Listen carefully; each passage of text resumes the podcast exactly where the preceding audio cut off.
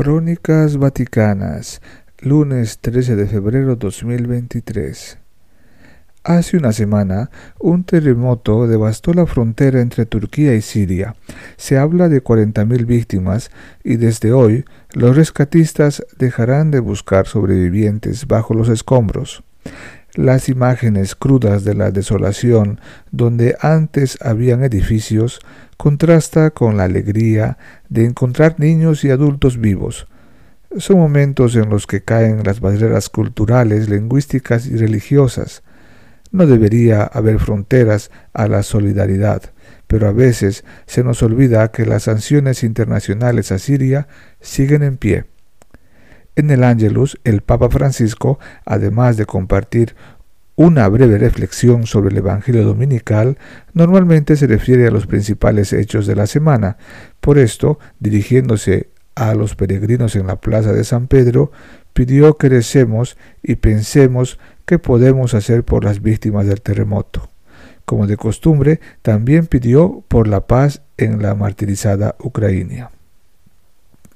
La iglesia esperaba que dijera algo sobre la condena a 26 años de prisión a un obispo nicaragüense, sentencia inaudita que fue dictada el jueves 10 de febrero, acusando al pastor de traición a la patria, obstrucción y desinformación a través de sus redes sociales. Se trata de Monseñor Rolando Álvarez, de 50 años de edad.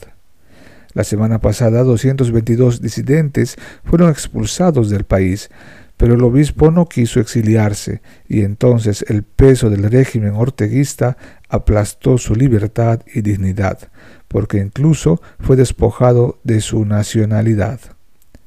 En el Ángelus, Francisco dijo que la noticia lo entristeció. No puedo dejar de recordar aquí con preocupación al obispo de Matagalpa, Monseñor Rolando Álvarez, a quien tanto quiero, condenado a 26 años de cárcel y también a las personas que han sido deportadas a Estados Unidos. Rezo por ellos y por todos los que sufren en esta querida nación y pido vuestras oraciones. Es lo que sucede hoy en América Latina.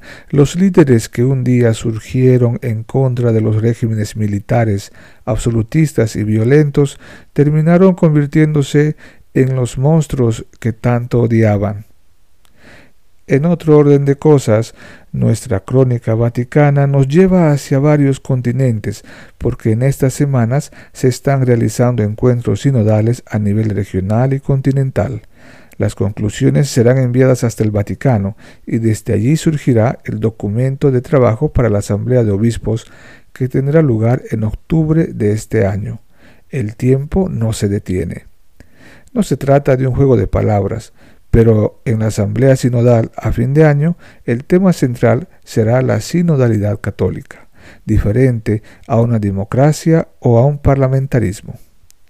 Finalmente, ya podemos adelantar que el Papa presidirá la liturgia del miércoles de ceniza y días después suspenderá su agenda para realizar un retiro espiritual. Esta vez lo hará solo y en su propia residencia. Postdata. No seamos indiferentes ante los incendios en Chile y la violencia en Haití. Una oración y una acción solidaria para todos ellos.